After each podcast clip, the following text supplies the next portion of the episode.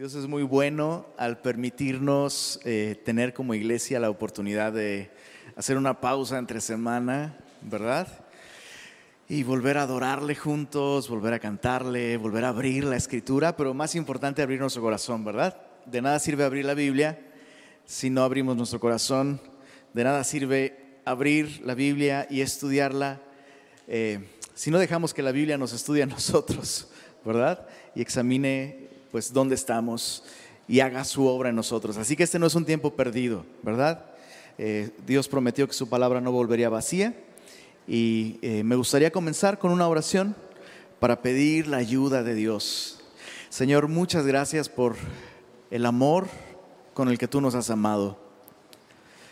Nos queda muy claro, Señor, que el lugar a donde tenemos que voltear para ver tu amor es, es a esa cruz, Señor. Porque en esto tú mostraste tu amor para con nosotros, en que siendo aún pecadores, Cristo murió por nosotros y es a través de Él que hemos sido hechos justicia de Dios. Es por eso que hoy podemos presentarnos ante ti con la seguridad y la confianza de que nos escuchas, de que nos aceptas, de que nos recibes, de que nos bendices y nos amas, porque nos has vestido con la justicia de tu Hijo. Y es en su nombre que te rogamos, una vez más, háblanos a través de tu palabra, Señor. Ponemos este tiempo ante ti, ponemos nuestras vidas ante ti nuestra familia, nuestro tiempo, nuestro negocio, nuestras decisiones, nuestras prioridades. Examínanos, Señor, y háblanos a través de tu palabra. Pedimos esto y más en Cristo Jesús. Amén. Muy bien, pues eh, hoy vamos a estudiar el libro de Miqueas. Eh, y pues, eh, bueno, ahí está. perdón, pero me, asombra mucho si, si puedes tomar tu Biblia y, agarrar desde Génesis hasta Jonás. Y eso es lo que Dios nos ha permitido eh, caminar con el Señor a través de la Biblia hasta el día de hoy. Y a mí me entusiasma mucho, eh, pues bueno, abrir un capítulo más de su gracia en este libro, su palabra, la Biblia. Miqueas, eh, vamos a estudiar de manera panorámica estos siete capítulos. Em, creo que tenemos ya suficiente familiaridad con los profetas para identificar que hay un patrón. Así como en las cartas de Pablo, por ejemplo, ¿no? en las doctrinas hay un patrón, Pablo establece una doctrina acerca de quién es Dios, acerca del Evangelio o acerca de la justificación o lo que sea, y después procede a la práctica, ¿verdad? Eso es un modelo, eso es un patrón. Así es como funciona. Y con los profetas hay un patrón también, aunque un poco distinto. Primero hay una denuncia, ¿verdad? hay, una acusación, hay una condenación por parte de Dios a nuestros actos, o en este caso al pueblo de Israel, a sus actos, a su estilo de vida, etc. Pero después procede a prometer una restauración, ¿verdad? En caso de que haya arrepentimiento. Ese ha sido el patrón. Eh, eh, lo hemos visto en cada uno de los profetas. Hay una sección en la que Dios declara, Dios condena algo específico, Dios advierte las consecuencias de seguir en ese estilo de vida, pero después Dios promete restauración. ¿Y qué sucederá con la restauración de aquellos que se arrepienten y se vuelven a Él? En el caso de Miqueas no es una excepción. Por eso es que eh, lo vamos a estudiar de manera panorámica. Los capítulos 1 al 3 tenemos justamente esta acusación. Y es muy interesante observar, eh, aunque Miqueas tiene este mismo patrón, acusación, capítulos 1 al 3, restauración, capítulos 4 al 7, es muy interesante notar que Dios usa a cada profeta de acuerdo a su personalidad y de acuerdo a su contexto, de acuerdo a su momento. Y es muy interesante observar que Miqueas tiene algo muy marcado. Eh, Miqueas eh, era un profeta del reino del sur, o sea, Judá, exactamente. Pero es muy interesante observar justamente en esta sección de acusación que aunque es un profeta de Judá, eh, pues tiene para los de arriba y para los de abajo. Geográficamente, capítulo 1, los de arriba son los del norte o Israel, los de abajo o los del sur, Judá. Eso está en el capítulo 1. Capítulo 2, los de arriba son los ricos, los de abajo son los pobres. Capítulo 3, los de arriba son los líderes, los de abajo son los liderados o los guiados o los gobernados, como tú lo quieras ver. Entonces es interesante que, eh, lo que hace Miqueas es decir, tanto los de arriba como los de abajo. Israel en el norte está mal y los del sur dirían, ¡eh! Y los de abajo también. Y luego los de arriba, los ricos, sí, esos fifís, no sé qué los de abajo también, ¿no? Y luego los líderes, sí es cierto, los políticos, la clase política, no sé qué, la, la, la, la, la. Y luego dice, los gobernados también, los que votan también están súper mal. Entonces, interesante porque justamente algo que caracteriza el tiempo de Miqueas es esta división social. Perdón, pero me asombra leer un libro de, eh, eh, en el que encontramos cosas escritas 700 años antes de Cristo y ver la sociedad del día de hoy y decir, pues esto es México, ¿no? Los del norte, los del sur, los de arriba, los de abajo, los ricos, los pobres, los políticos, los, ¿no? Es lo mismito, lo mismo. Y, me encanta que en ese, en ese momento de división social, marcado por las injusticias, ¿eh? marcado por las injusticias. Solo para que te des un, un, quemoncito, capítulo 2, verso 1 dice, hay de los que en sus camas piensan iniquidad, maquinan el mal, cuando llega la mañana lo ejecutan porque tienen en su mano el poder. Codician heredades, las roban, casas y las toman, oprimen al hombre y a su casa, al hombre y a su heredad.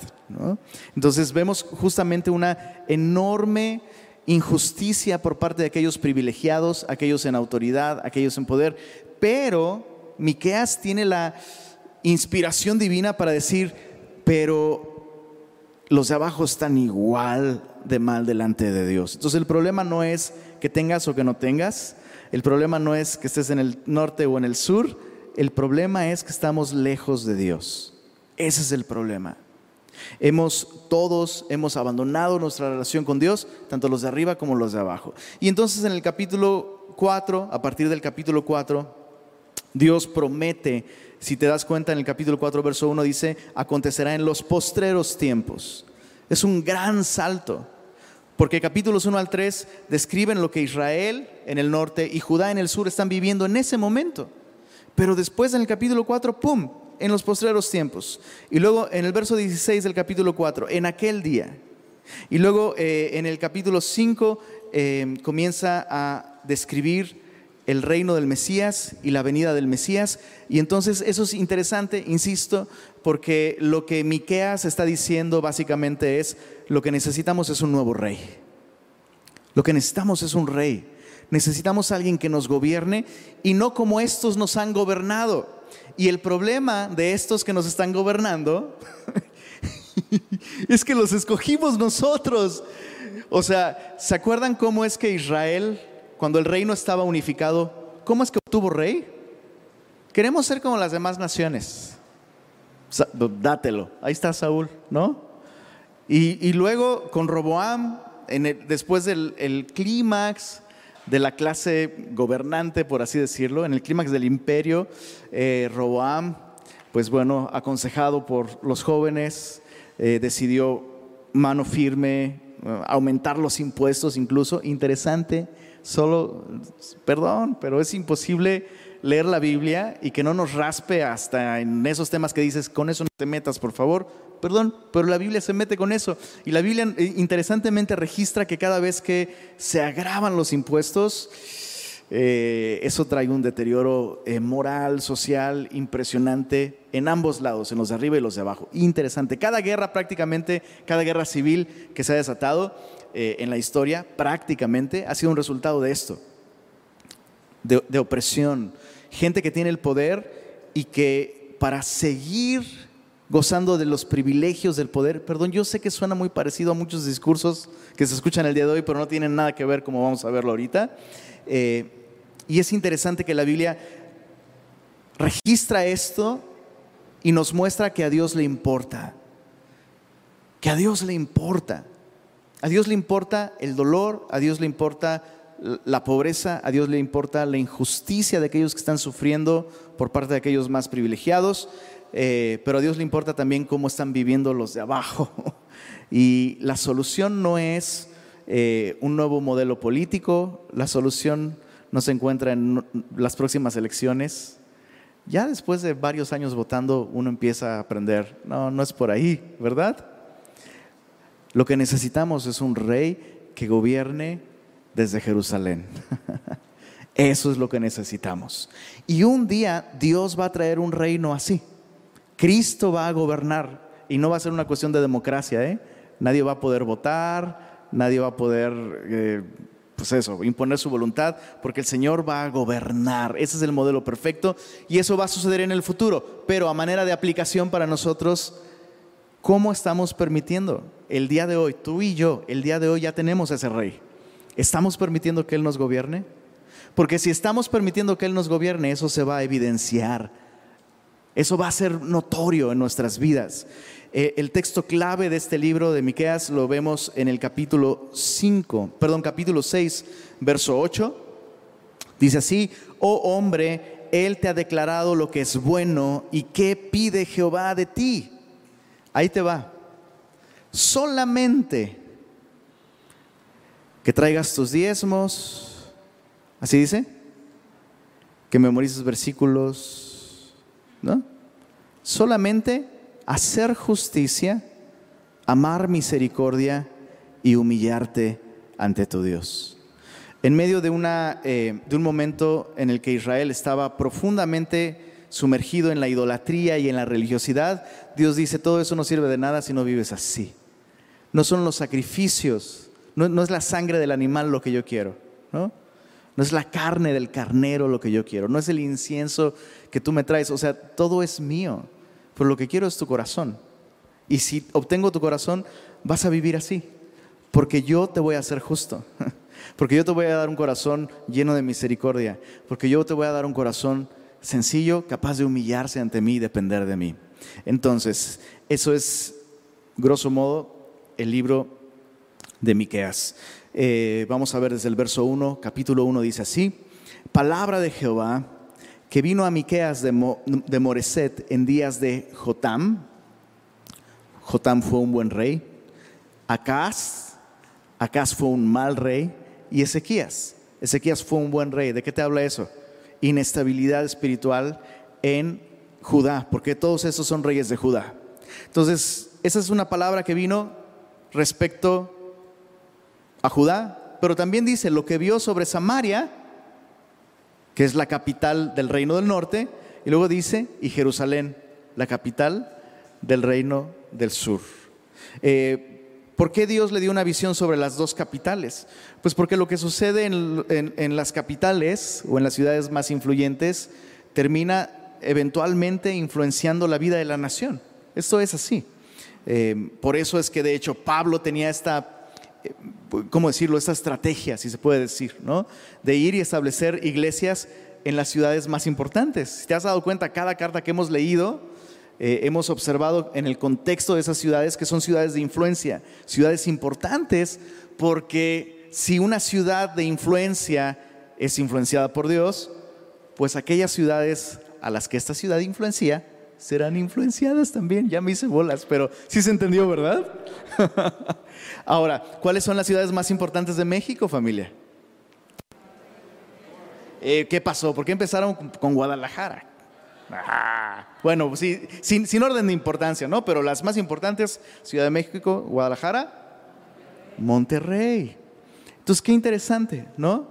Eh, Miqueas le está hablando a estas dos capitales, estas dos ciudades importantes. Dice el verso 2, oíd pueblos todos Está atenta tierra y cuanto hay en ti, y Jehová el Señor, el Señor desde su santo templo, sea testigo contra vosotros. Y a partir de aquí, cada capítulo trae literalmente una descripción de estas acusaciones. El Señor está como en un juicio, está testificando y está presentando pruebas de aquello que merece pues la justicia perfecta de su mano. ¿no? Interesante que eh, Miqueas comienza esta visión con una visión de quién es el Señor. ¿Te dice cuenta ahí? Jehová el Señor. Y lo repite, el Señor desde su santo templo sea testigo contra vosotros. Miqueas es eh, el, el perfecto ejemplo de que un conocimiento correcto de quién es Dios nos va a llevar a entender correctamente quiénes somos nosotros. Por eso Miqueas tiene tan claro cuál es el problema de la nación, porque Miqueas tiene muy claro quién es Dios. Y sabes, nosotros necesitamos imitar esto. De hecho, el nombre Miqueas significa quién es como el Señor. Eso, significa su nombre. Y Miqueas va a hacer un juego de palabras al final del libro con su propio nombre. ¿Quién es como el Señor? Miqueas tiene tan claro quién es Dios que entiende qué está sucediendo a su alrededor. Y tú y yo necesitamos eso. ¿Cuántas veces nos hemos encontrado en un momento ah, oscuro, ¿no? nebuloso? A veces, e incluso en nuestra vida, estamos atravesando situaciones en las que no tenemos muy claro qué deberíamos hacer. Y, como que la trampa es, bueno, necesito, necesito un libro que me dé los cinco pasos para tomar decisiones financieras saludables o los, los tres eh, secretos para tomar una decisión familiar, no sé, en la crianza, lo que sea. Vamos como, a, dame los pasos. Y Miqueas te diría, solo uno, ven al Señor. Descubre quién es Él. Y lo primero que Miqueas tiene claro es que el Señor es la máxima autoridad. Lo repite dos veces, el Señor, el Señor. Pero luego nos, da un pequeño, eh, ¿cómo decirlo? Una pista de su carácter. El Señor desde su santo templo. El Señor es santo. Él es único. Recuerda que la santidad no solo se refiere a la pureza moral de Dios, no me encanta describir la santidad en términos de moralidad, porque pienso que la moralidad es más una expresión humana, ¿no? Pero santidad es otra cosa, es perfección absoluta. Eh, él es luz y no hay ninguna tinieblas en Él. Y entonces su luz perfecta contrasta muchas veces con cómo estamos viviendo. Y es lo que sucede. Verso, verso 3, porque he aquí, Jehová sale de su lugar Qué declaración tan asombrosa. Y descenderá y hollará las alturas de la tierra. Hollar no es una expresión amigable, es, como la misma acción de un, de un lagarero, alguien que pisa en el lagar las uvas. No, no es una acción linda, amable, cautelosa. La idea es pisotear, hollará, dice, hollará las alturas de la tierra y se derretirán los montes debajo de él. Y los valles se hendirán, se hundirán como la cera delante del fuego, como las aguas que corren por un precipicio. Esto es asombroso porque Miqueas lo que está describiendo es a un Dios que no está encajonado, encerrado en un templo. Eso es asombroso. O sea, este Dios que aparentemente no está haciendo nada, ¿no? En medio de toda la maldad, la corrupción, la injusticia, en medio de todos nuestros sufrimientos, pareciera que Dios está ahí guardadito en su templo. No, no, no. Él está observando todo y ha determinado un día en el que Él va a tomar cartas en el asunto y va a intervenir en nuestra historia. Ahora, Dios ha intervenido en la historia de Israel de manera palpable, usando a Siria, usando a Babilonia, en su momento usando a Roma incluso, pero su intervención definitiva en, la vida de la humanidad para tratar con el pecado del hombre ha sido en la cruz del Calvario. Tenemos un Dios que interviene, chicos. Tenemos un Dios al que le importa. Y Dios tiene sus métodos y Dios tiene sus tiempos. Pero siempre recuerda esto, la máxima intervención de Dios para solucionar nuestra maldad ha sido en la cruz. Eh, tendrá una intervención en el futuro, en su segunda venida, cuando Cristo, el mismo que intervino poniéndose entre nosotros y la ira de Dios, vendrá a establecer su reino de justicia. Y aquellos que no estén justificados por la fe en Él, eh, tendrán que enfrentar la justicia de Dios en sus propios méritos y se enfrentarán a esto.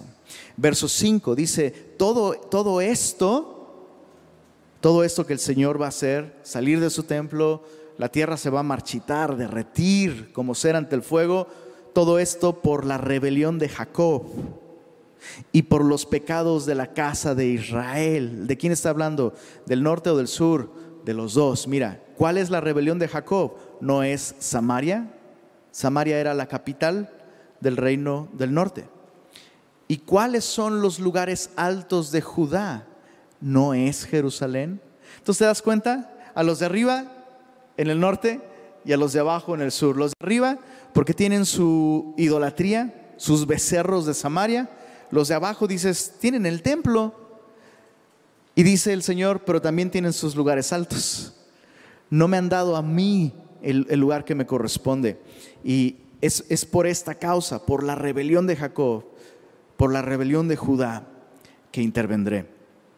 Ahora, ¿cómo intervendrá el Señor? Dice en el, en el verso, versos 15 y 16, dice, aún os traeré nuevo poseedor, oh moradores de Maresa. La flor de Israel huirá hasta Adulam. Adulam es una región montañosa eh, probablemente recuerdas esta zona eh, gracias a David que se refugiaba cuando huía de Saúl, ¿recuerdas? En la cueva o en las cuevas de Adulam. Era un lugar de refugio. Dice el verso 16, ráete y trasquílate por los hijos de tus delicias, hazte calvo como águila, porque en cautiverio se fueron de ti. Entonces Dios lo que está diciendo es, no voy a permitir que sigas en la tierra que yo te di, viviendo del modo en el que estás viviendo. No es lo que yo quiero para ti. Eso te va a destruir. Eh, eh, las repercusiones del pecado son eternas. Y Dios está dispuesto a afectar nuestra temporalidad con el objetivo de hacernos bien en la eternidad. Y eso es lo que Dios hizo. O sea, leemos lo que Dios permitió en la vida del pueblo de Israel y decimos, qué severo. Pero al final eh, Dios los salvó de algo peor, ¿no? Siguen siendo el pueblo de Dios. Eh, Dios no, ha desechado a su pueblo.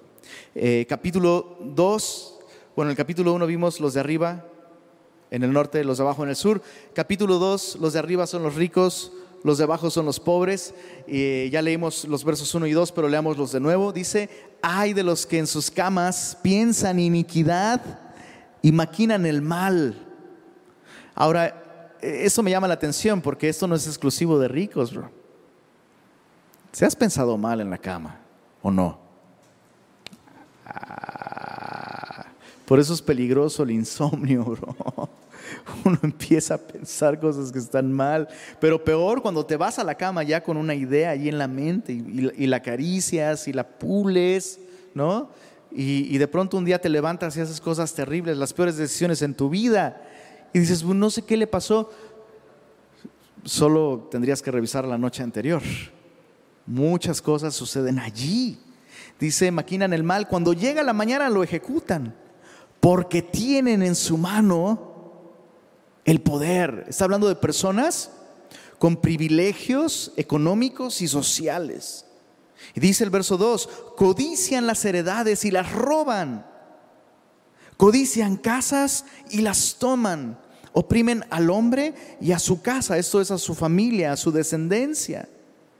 Al hombre y a su heredad. Recuerda que en el reino eh, del norte, tanto como en el reino del sur, eh, había una conciencia muy clara sobre lo sagrado de las tierras. Dios repartió las tierras a cada tribu, ¿recuerdas? Y de hecho había normas en, la ley, en el Pentateuco, los primeros cinco libros de la ley, había normas que contemplaban eh, el hecho de que la, tierra es del Señor y por tanto nadie podía comprarla a perpetuidad. Aparte es, absurdo, ¿no? es ridícula esa idea, pero bueno. Y, entonces el Señor estableció, si, tú recuerdas, cada siete años había un ¿Te acuerdas? Un año sabático. Se dejaba descansar la tierra, la tierra eh, producía de, sí sola, sin el trabajo del hombre, pero cada siete siglos de años sabáticos venía el año del Yobel o el jubileo en el año 50. Entonces, ¿siete por siete? Muy bien. El siguiente año, el año 50, era el año Yobel, el año del jubileo.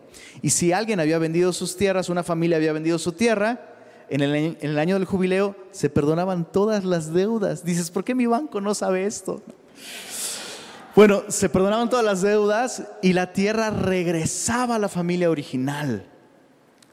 Pero esto ya no se estaba respetando aquí. Y, eso es interesante. Justo eh, en esta semana pasada hemos estado haciendo nuestro devocional familiar en Proverbios y justo en los Proverbios hay esta constante invitación a no traspasar los linderos antiguos, no traspases los linderos antiguos. Y le explicábamos esto a nuestras hijas justo esto de que Dios determinó límites, eso es para tal tribu, eso es para tal tribu, eso es para tal tribu. Pero esos límites que son geográficos para Israel son una ilustración de los límites espirituales para nosotros. ¿Se entiende lo que acabo de decir? Los límites que son eh, eh, geográficos para Israel representan los límites que son espirituales para nosotros. Dios ha establecido límites que no debiéramos rebasar. Dios ha establecido límites, sabes, no para, pues perdón por la paradoja, pero no para limitarnos, sino para bendecirnos. Y justamente, fíjate, esta codicia de, bueno, teniendo, tener más, pues es mejor. Y Dios dice, no cuando para obtener más rompes los límites que yo establecí, porque entonces rompes tu relación conmigo. Y justo eso es lo que estaba sucediendo. Esta codicia por parte de los privilegiados los llevaba a tomar tierras que no les pertenecían a ellos y a sus familias. Y Dios, mira lo que, lo que, lo que va a suceder a causa de esto. Verso 3, por tanto, así ha dicho Jehová, he aquí yo pienso contra esta familia un mal. Y es un juego de palabras, porque estas personas están pensando mal. Y Dios dice, Dios, Dios es capaz de pensar mal también. Y Él sí tiene el poder para ejecutar. Entonces yo pienso contra esta familia un mal del cual no sacaréis vuestros cuellos ni andaréis erguidos, porque el tiempo será malo. Entonces otra vez, tenemos un Dios al que le importa. Pudiera parecer que hoy los que tienen privilegios y superioridad social, económica, se salen con la suya, pero el Señor es vengador de todas esas cosas y Dios lo ve. Qué consuelo tan grande, ¿verdad? Qué consuelo tan grande. Ahora, veamos a los de abajo. Verso... Uh, verso 5. Por tanto, no habrá quien a suerte reparta heredades en la congregación de Jehová. Dios le va a quitar la tierra a todos, a los de arriba y a los de abajo, a través del cautiverio. Dice verso, eh, ah, verso 6, no profeticéis, dicen a los que profetizan. Y entonces Dios les dice, pues no les profeticen, porque no les alcanzará vergüenza. Tú que te dices casa de Jacob, ¿te das cuenta? El lenguaje cambió de aquellos que están en privilegios a aquellos que conforman la congregación de Jehová. En el verso 5, en el verso 6, perdón, en el verso 7, tú que te dices casa de Jacob, ¿se ha acortado el espíritu de Jehová? O sea, los de abajo están pensando, ¿ves? ¿De qué sirve adorar a Dios si estos que están en el poder nos pisotean? No, pues mejor hay que ponerle el altarcito a tal, a Thor o a el Capitán América o no, no sé, lo que tú quieras, ¿no? Este es el pueblo sabio, bro. Básicamente, es el pueblo bueno. Hijo, mano. Eso es lo que dicen ellos, que se ha cortado el espíritu de Jehová. Dice, ¿son estas sus obras? O sea, ellos piensan que Dios o no tiene el poder para actuar, se acortó su brazo, o Dios no es realmente tan bueno. Que aparte es el argumento más viejo. ¿Cuántas veces has escuchado esto? ¿No? Hasta da flojera escuchar, es un argumento tan trillado, ¿no? Porque hay mal en el mundo. O Dios no es tan bueno como dice, o Dios no es todopoderoso. Es como, wow. O sea, siglos de raciocinio han llegado a solamente dos posibles conclusiones. ¿No se te ocurre una tercera? Que el hombre es malo, por eso hay mal en el mundo. Es así de sencillo. Entonces, fíjate cómo, qué interesante, qué interesante cómo llegaron a esas conclusiones. Mira, verso 7, ¿no hacen mis palabras bien al que camina rectamente? Por eso le decían a los que profetizaban que ya no profetizaran, porque los, los profetas estaban anunciando, todos están mal, los de arriba y los de abajo, la bronca no es económica, la bronca no es social, el problema no es tu vecino, el problema no estaríamos mejor con ya sabes quién. Estás poniendo los ojos en el lugar equivocado. El problema está en tu corazón. Y es interesante porque te, te, das cuenta que Dios no está ignorando que hay dolor y que hay injusticia, pero ese no es el problema. Hay algo más profundo de lo que Dios nos quiere rescatar. Mira, mira el verso el verso 8, el que ayer era mi pueblo, pueblo bueno, se ha levantado como enemigo. De sobre el vestido quitasteis las capas atrevidamente a los que pasaban como adversarios de guerra. A las mujeres de mi pueblo echasteis fuera de las casas que eran su delicia. Eso es increíble, verso 9. A sus niños quitasteis mi perpetua alabanza. Lo que vemos es un deterioro social increíble en los de abajo y eh, eh, esto me parece muy interesante. Un estado terminal de deterioro social es cuando se corrompe a los niños. básicamente es lo que está diciendo el Señor. A los niños quitasteis mi perpetua alabanza. Otra vez, ¿esto te suena como de hace de 700 años antes de Cristo? ¿O, pareciera como que estamos leyendo algo que Dios le está diciendo a México el día de hoy. Es exactamente eso. Es exactamente eso.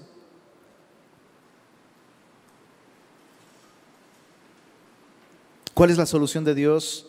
Eh, en un sentido inmediato, es una solución temporal, es una corrección. Dice el verso 10, levantaos y andad, porque no es este el lugar de reposo pues está contaminado, corrompido grandemente. Básicamente Dios está diciendo, hagan maletas porque me los voy a llevar a la, cautividad. A los del norte, a Siria, dentro de 15 años después de esta profecía, Miqueas está profetizando entre el año 740, 730 antes de Cristo y Tiglat Pileser ya había empezado campañas para conquistar el reino del norte, finalmente cayó con su hijo, con Salmanasar en el 722 antes de Cristo. Entonces, eso está profetizando Miqueas a 15 años antes de que suceda. El reino del sur todavía tendrá unos 150 años más o menos, 150 años de tiempo, y en 150 años no agarró la onda tampoco.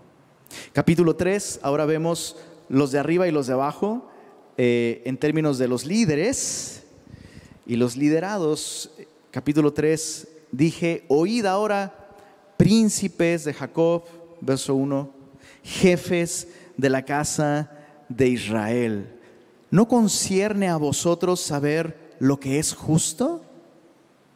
Vosotros que aborrecéis lo bueno, ese es el problema. No es falta de información, no es falta de leyes, no es falta de filosofía, no es falta de valores. Es una cuestión del corazón. Vosotros aborrecéis lo bueno y amáis lo malo que les quitáis su piel y su carne de sobre los huesos, que coméis asimismo la carne de mi pueblo, y les desolláis su piel de sobre ellos, y les quebrantáis los huesos, y los rompéis como para el caldero, y como carnes en olla. Miqueas está usando recursos descriptivos que son familiares para él. Él está viendo a una señora hacer un caldo y romper el hueso de, ¿no? Lo que sea, ¡pum! Para que quepa todo ahí. Y está describiendo eh, eh, eso que, se ve tan violento, es un cuadro perfecto de lo que están haciendo los líderes. Están quebrantando al pueblo, están violentando al pueblo para un beneficio personal, ¿no? Los están devorando. Dice el verso, verso 4, entonces clamaréis a Jehová y no os responderá. Antes esconderá de vosotros su rostro en aquel tiempo por cuanto hicisteis malvadas obras. Pero también los, líderes no solo eh, civiles, sino los líderes espirituales. Versos, versos 5. Así ha dicho Jehová acerca de los profetas que hacen errar a mi pueblo y claman paz cuando tienen algo que comer. Y al que no les da de comer, proclaman guerra contra él. ¿no? O sea, tengo palabra de Dios para ti, pero ¿qué onda? ¿No? Pues, como ahora sí que con dinero baila el perro, ¿no? Qué terrible. Perdón, pero vienen a mi mente, híjoles, vienen a mi mente tantos personajes que llenan estadios y cobran la entrada para dar un supuesto mensaje de Dios. Cuidado, eh, cuidado con eso. Dice el, el verso 7, serán avergonzados los profetas, se confundirán los adivinos y ellos todos cerrarán sus labios porque no hay respuesta de Dios. Y me encanta, aquí se asoma Miqueas en el verso 8, mas yo, fíjate esto, qué delicioso, mas yo estoy lleno de poder del Espíritu de Jehová y de juicio y de fuerza para denunciar a Jacob su rebelión y a Israel su pecado. Eso puede sonar como que se está echando guayabazos a sí mismo, pero es una declaración de confianza. Básicamente Miqueas lo que está diciendo es, Dios me envió, ¿no? Dios me envió. Y si he podido entregar un mensaje tan difícil de escuchar, es porque Dios me ha dado poder para hacerlo. Eh, básicamente Miqueas lo que está diciendo es, es Dios quien me envió, es suyo el mensaje, yo simplemente estoy transmitiendo lo que él me ha dicho. Verso 9, oíd ahora esto, jefes de la casa de Jacob, capitanes de la casa de Israel, y es un poco... Eh, no, ambiguo, pero es, amplio el término que está usando cuando habla de jefes de la casa de Jacob, capitanes de la casa de Israel, eh, pudiera aplicarse a jefes de familias, ¿no? Eh, básicamente, los hombres de la casa. Es interesante. Pero pudiera referirse también a eh, rangos en el ejército, ¿no? jefes de la casa de Jacob, capitanes de la casa de Israel, que abomináis el juicio, pervertís el derecho, que edificáis a con sangre y a Jerusalén con injusticia. Sus jefes juzgan por cohecho, sus sacerdotes enseñan por precio, sus profetas adivinan por dinero y se apoyan en Jehová diciendo, ¿no está Jehová entre nosotros? No vendrá mal sobre nosotros. Entonces, básicamente, está Miqueas diciendo, estamos mal, necesitamos arrepentirnos.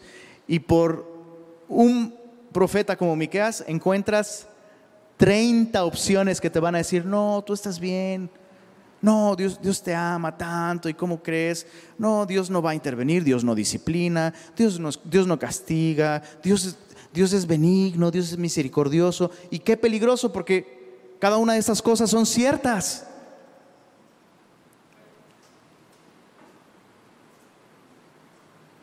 Pero no son esos los atributos de Dios que el pueblo necesita entender en ese momento, sino su santidad.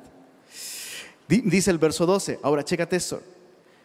Por, por tanto, a causa de vosotros, Sión será arada como campo y Jerusalén vendrá a ser montones de ruinas y el monte de la casa como cumbres de bosque. Eh, cuando, cuando usa la expresión a causa de vosotros, Sión, recuerda que Sión es una expresión para incluir a todo Judá, prácticamente. ¿no? Entonces, no solo son los de arriba, insisto, son también los de abajo. Em, vale la pena leer Jeremías capítulo 5, verso 31. No vayas para allá, o bueno, si quieres ir, ve, eh, te lo puedo leer. Jeremías 5, 31 expresa lo mismo, la misma condición. Dice así, bueno, desde el verso 29, no castigaré esto, dice Jehová, de tal gente no se vengará mi alma. Cosa espantosa y fea es hecha en la tierra. Los profetas profetizaron mentira, los sacerdotes dirigían por manos de ellos y mi pueblo así lo quiso. Entonces la bronca no está nada más en el púlpito, sino en las bancas, en el palacio, sino en las urnas también los de arriba, sino los de abajo. ¿Qué pues harán cuando llegue el fin? Regresando a Miqueas. A partir del capítulo 4 vemos la restauración que Dios promete. Capítulo 4 básicamente es una promesa del reino del Mesías.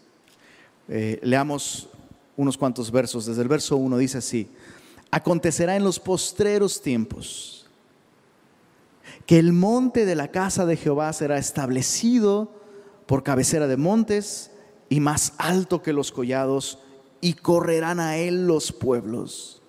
Vendrán muchas naciones y dirán, venid y subamos al monte de Jehová y a la casa del Dios de Jacob. Y mira qué hermoso, nos enseñará en sus caminos y andaremos por sus veredas, porque de Sión saldrá la ley y de Jerusalén la palabra de Jehová, y él juzgará entre muchos pueblos y corregirá a naciones poderosas hasta muy lejos, y martillarán sus espadas para asadones y sus lanzas para hoces.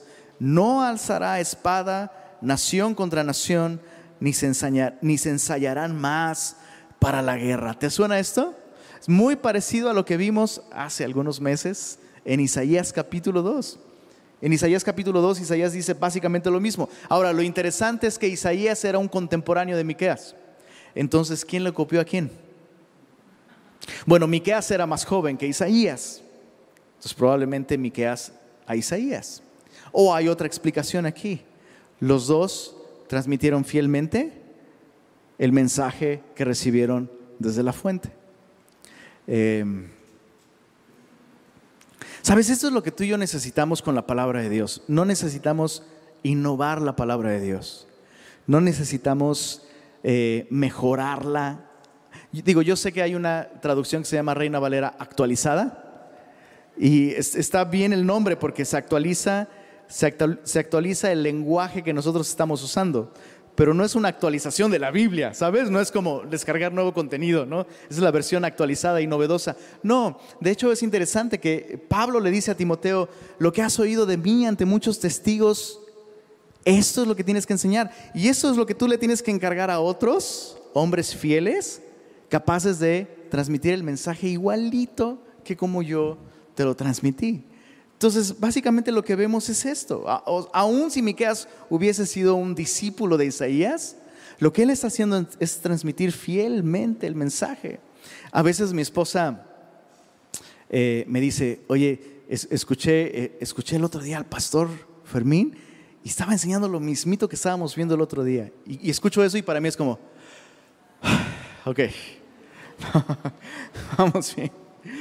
Porque eh, otra vez, no necesitamos, no, no sé, hay, hay como esta inquietud de leer la Biblia y buscar algo nuevo, ¿no? Algo que nunca antes se ha escuchado. Si nunca antes se ha escuchado es porque Dios no lo dijo, ¿no? Y me encanta ver esto, ver esta consistencia entre, entre los profetas, ¿no? Es, es como, no sé, es como ver las guerras del infinito y a todos los superhéroes juntos en una misma película de pronto ves a Miqueas y ves estas semejanzas con Isaías, por ejemplo, ¿no? Verso 4, se sentará cada uno debajo de su vid y debajo de su higuera y no habrá quien los amedrente porque la boca de Jehová de los ejércitos lo ha hablado. Aunque todos los pueblos anden cada uno en el nombre de su Dios, nosotros con todo andaremos en el nombre de Jehová nuestro Dios eternamente y para siempre. Esa es una descripción de cómo será el pueblo cuando el Señor establezca su reino de justicia. Este será el, el, eh, eh, estado, ese será el rasgo principal de su pueblo. Eh, tendrán paz, tendrán fruto y andarán en el nombre de su Dios. Ahora, en el capítulo 5, el capítulo, el capítulo 4 era principalmente enfocado en el reino del Mesías, pero en el capítulo 5 se enfatiza la venida del Mesías. Bueno, ¿cuál de sus venidas? ¿La primera o la segunda? Pues leamos. Mira el verso 2, capítulo 5. Pero tú, Belén Efrata, pequeña para estar entre las familias de Judá, de ti me saldrá el que será Señor en Israel. Y sus salidas son desde el principio. ¿Desde cuál principio? Bueno, Génesis 1 nos dice, en el principio creó Dios los cielos y la tierra. De ese principio está hablando aquí. Dice, las salidas de este gobernante, de este Señor, son desde el principio, desde los días de la eternidad. ¿De quién está hablando? De Jesucristo, ¿verdad? Ahora, eh, no sé si leer este, este pasaje de pronto despertó un espíritu navideño dentro de ti. Porque este es el texto que se lee cada Navidad, ¿no? Escuchamos esta historia en la que los sabios de Oriente, paganos, magos, ¿no? Los Walters Mercado de su época, ¿no? Literal.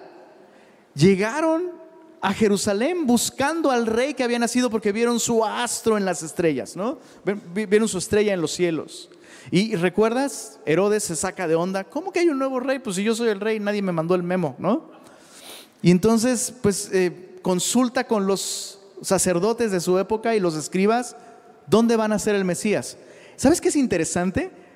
Todos así, eso es facilísimo, facilísimo, eso lo aprendemos, lo leemos cada Navidad, bueno, no, porque, pero lo sabemos así súper bien. El profeta dijo en Miqueas capítulo 5, verso 2, pero tú, Belén Efrata, pequeña para estar entre las familias de Judá, de ti me saldrá el que será Señor de Israel. Fácil. Qué interesante. Todos lo sabían, pero los únicos que fueron fueron los paganos. Y aquí hay una pequeña lección para nosotros, ¿eh? Hay una, bueno, una gran lección para nosotros. Qué terrible es tener la información bíblica correcta y no hacer absolutamente nada con ella. Qué terrible poder citar versos y versos y versos sin nosotros mismos ir a Jesús, sin nosotros mismos buscarle en una actitud de adoración, como esos paganos, los Walters Mercado de su época. Qué terrible, justo hoy eh, estamos teniendo días de comunidad homeschool aquí en Semilla, los lunes y los miércoles. Se llena de niños acá, es bellísimo. Y los miércoles tenemos una capilla y em, estamos estudiando los Yo Soy de Jesús. Un tiempo pequeño. Y justo hoy vimos Yo Soy la puerta. Y al final de, la capilla les decía, bueno, eh, no solo es importante saber que solo hay una puerta correcta para el cielo. ¿Cuál es esa puerta correcta? Y todos los niños, Jesús, ¿no? De nada sirve saber cuál es la puerta correcta si no la atraviesas, ¿verdad? Es como Morpheus le dijo a Neo en Matrix. Si la vieron?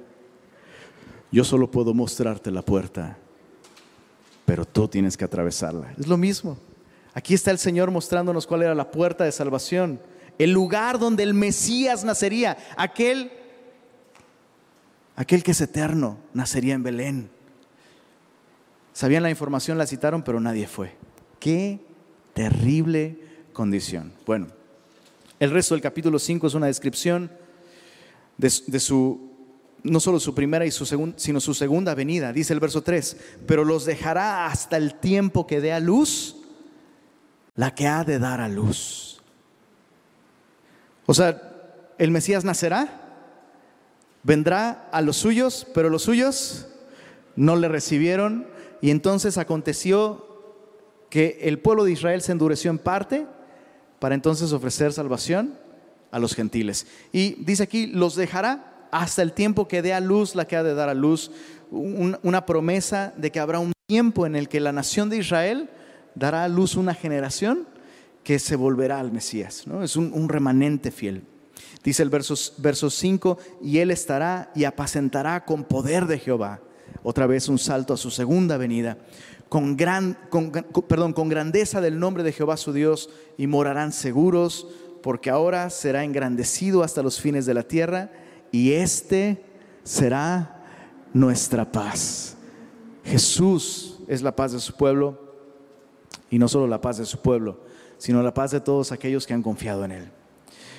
Bueno, capítulo 6 y capítulo 7, para concluir, eh, son lo que podríamos llamar un careo, no un karaoke, ¿ah?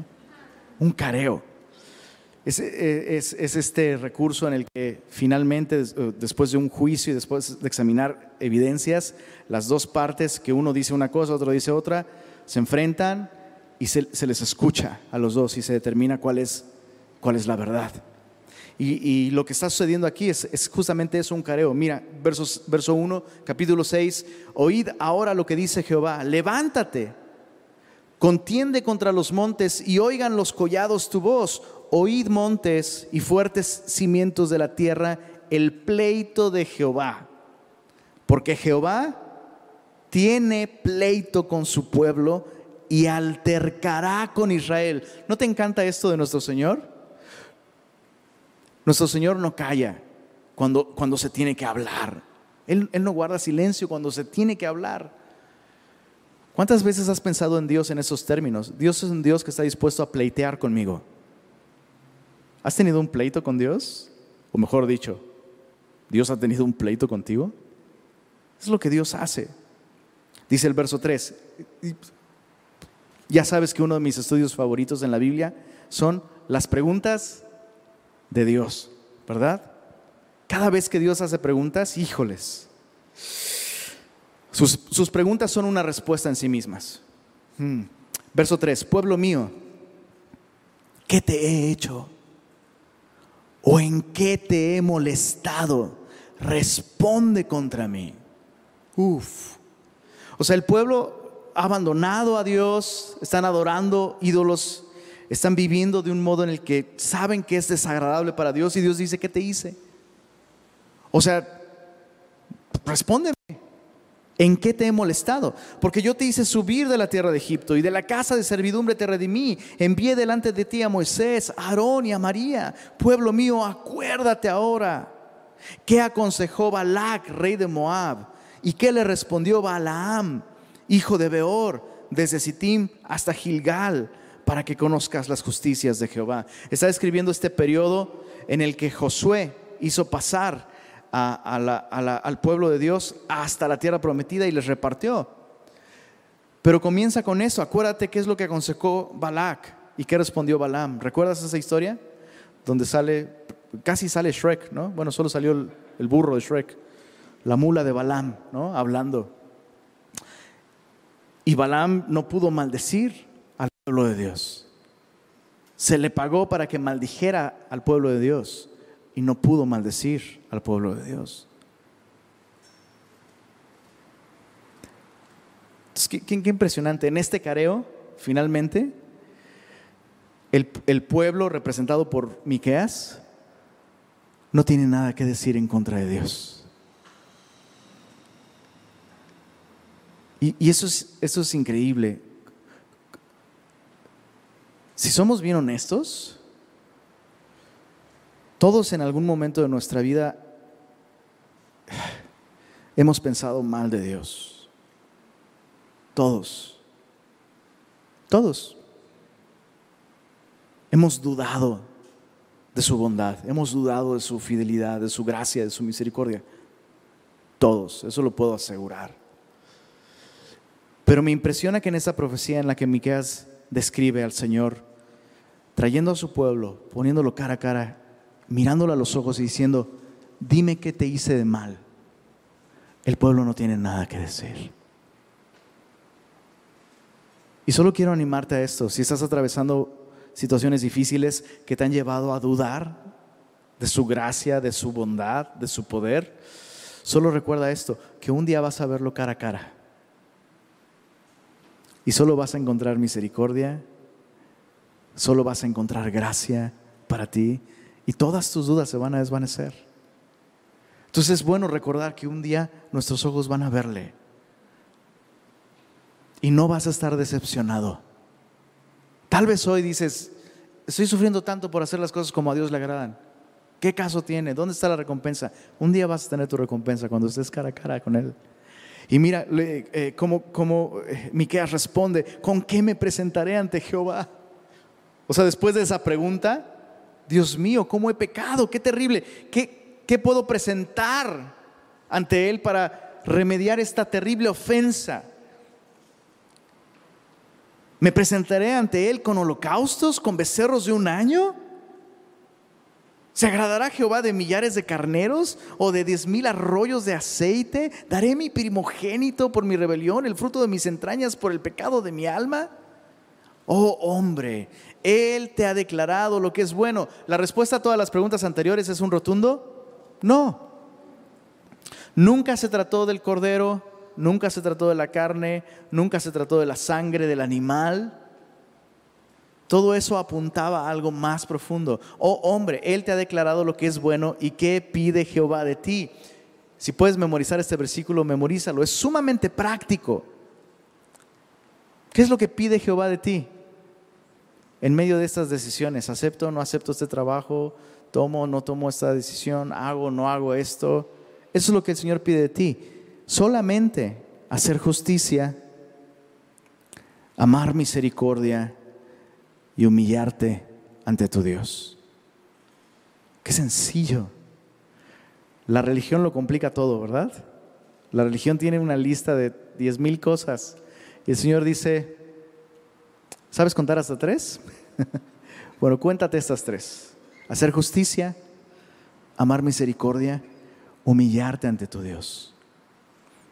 Ahora, estas tres cosas apuntan a un sacrificio. Y no es el sacrificio de un cordero, un animalito, sino es el sacrificio de Cristo. Porque es a través del sacrificio de Cristo que tú y yo hemos recibido la justicia de Dios. Y eso nos capacita para el día de hoy discernir entre lo que está bien y lo que está mal y vivir de acuerdo a ello.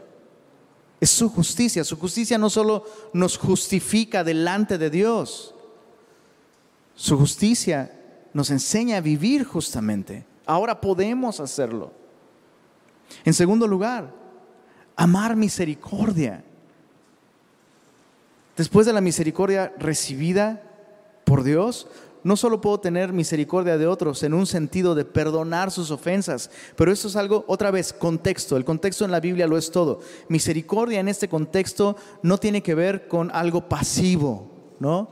Ay, bueno, ya, perdónalo. Misericordia en este contexto tiene que, tiene que ver con algo activo. Proteger a aquel que está sufriendo. Ser defensor de aquel que está siendo vulnerado. La misericordia que protege al abusador no es misericordia. Chicos, ¿tiene sentido lo que estoy diciendo? Porque hay ese concepto equivocado, distorsionado. Misericordia es, pues ya, pues perdona, este, pues sí, esta, esta persona está abusando de alguien más, pues ya, perdónalo. Qué terrible, qué terrible. Estamos llamados a perdonar, por supuesto, pero tener misericordia de un abusador, permitiéndole seguir abusando, eso no es misericordia, eso es crueldad para con el abusado. Entonces lo que Dios está pidiendo aquí es, hagan algo haz algo, hacer justicia no solo de un modo personal, sino tener misericordia de aquel a quien le están haciendo injusticia.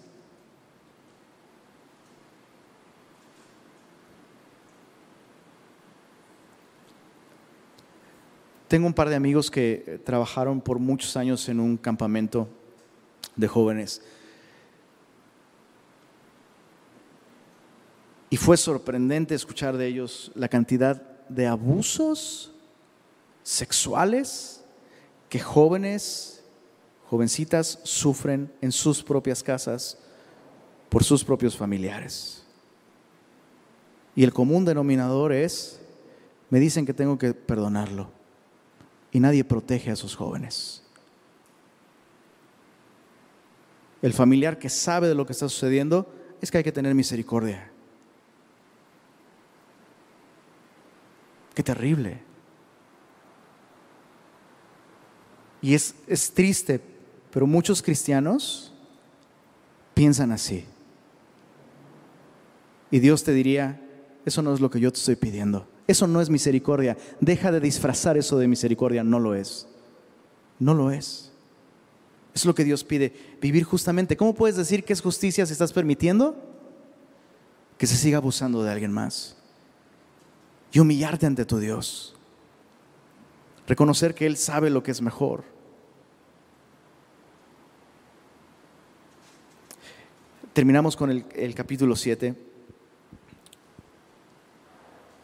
El profeta continúa con este lamento por su condición. Ay de mí, verso 1, porque estoy como cuando han recogido las frutas del verano, como cuando han rebuscado después de la vendimia y no queda racimo para comer. Y mira esto, mi alma deseó los primeros frutos.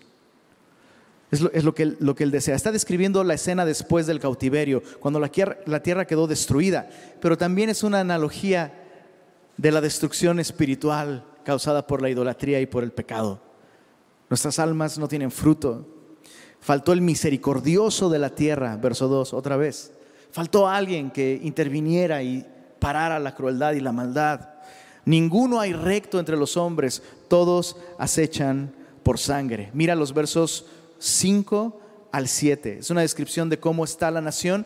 Y recuerda, esto fue un careo. Bastó un par de preguntas de Dios para que la nación dijera, estamos del nabo, estamos muy mal. Verso 5, no creáis en amigo, ni confiéis en príncipe, de la que duerme a tu lado, cuídate, no abras la boca, porque el hijo deshonra al padre, la hija se levanta contra la madre, la nuera contra su suegra, y los enemigos del hombre son los de su casa.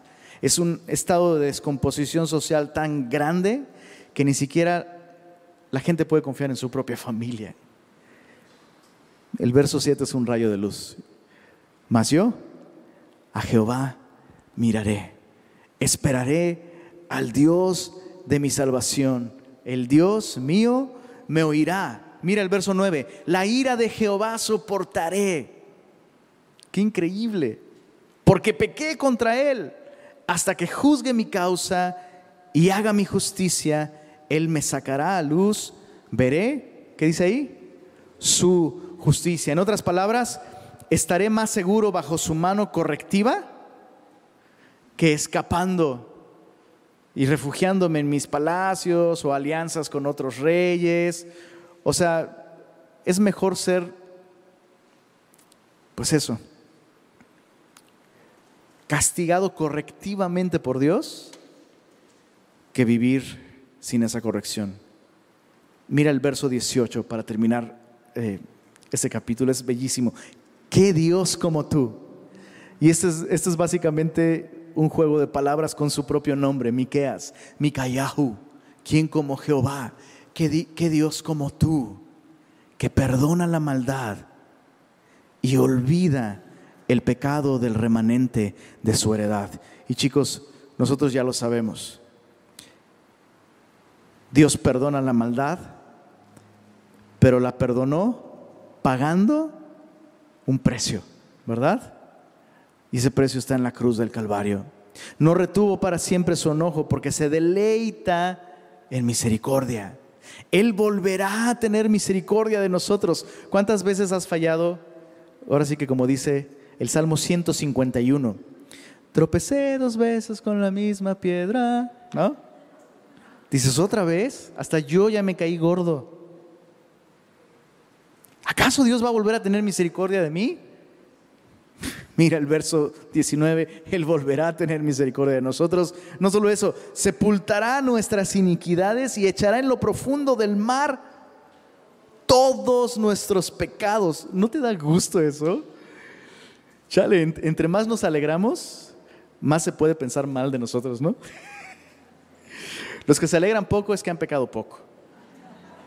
Pero yo me alegro mucho, bro. ¿Cómo te lo explico? Verso 20, cumplirás la verdad a Jacob y a Abraham la misericordia que juraste a nuestros padres desde tiempos antiguos. Termina con esta pregunta, Miqueas, ¿quién como tú que perdona la maldad, sepulta y echa en lo profundo del mar todos nuestros pecados? Ahora piensa en esto, en aquel tiempo el mar no era una zona explorada, ¿eh? O sea, echarlo en lo profundo del mar era eliminar toda posibilidad de que esos pecados volvieran a afectarte alguna vez. Termino con esta cita de Corrie ten Boom. Ella, parafraseó este texto, hizo su comentario de este texto y dijo, el Señor toma nuestros pecados, los arroja en el más profundo mar y luego coloca un letrero que dice, prohibido pescar. No hay posibilidad de que regresen a nosotros, de que nos vuelvan a afectar. Cuando el Señor nos perdona, nos perdona por completo. ¿Qué es lo que Dios va a hacer para traer esto a Israel? Establecer el reino de Jesucristo. Pero Él ya lo estableció en nuestras vidas. Así que tú y yo podemos correr a Él. Cada, cada vez que fallamos, cada vez que tropezamos, podemos regresar. Cuando el Señor levanta una voz que denuncia que estamos mal, no es para, hey, estás bien mal, sáquese de aquí, sino, hey, esto no es lo que yo quiero para ti, está mal, regresa. A veces regresar implica, ¿sabes? O sea, no es como regresa y no pasó nada. Algunas veces sí, regresamos a tiempo, pero otras veces tenemos que regresar y varita, pero es lo mejor que nos puede pasar. Así que eh, que Dios como el Señor. Terminemos con una oración. Señor, gracias por tu palabra. Gracias por recordarnos que tú eres siempre bueno. Gracias por recordarnos nuestro verdadero problema, Señor. Nuestro problema no se encuentra alrededor, en el clima político, económico. No es el trabajo, no es el estrés, no es la presión, no es nuestra familia. Hay dentro de nosotros algo de lo que tú nos quieres rescatar. Y la manera de hacerlo es enviando a Jesús como Rey, como Señor a nuestras vidas. Señor, permítenos vivir así, de este modo sencillo. Tú nos has justificado para vivir vidas justas. Has tenido misericordia de nosotros para enseñarnos a amar misericordia. Y lo has hecho gratuitamente para nosotros, de modo que vivamos humildemente ante ti. Ayúdanos a vivir vidas así, Señor. No hay nadie como tú. Gracias, Señor, por deleitarte en rescatarnos, en amarnos, en buscarnos. Queremos responder a ti. Y gracias, Señor, por la esperanza que nos da. Saber que aun cuando nos corriges, lo haces para restaurar nuestra relación contigo. Cuán bueno eres, Señor. Te adoramos. Permítenos aplicar lo que hemos aprendido el día de hoy y sigue, por favor, gobernando nuestras vidas, Señor. Pedimos esto en el nombre de Jesús. Amén.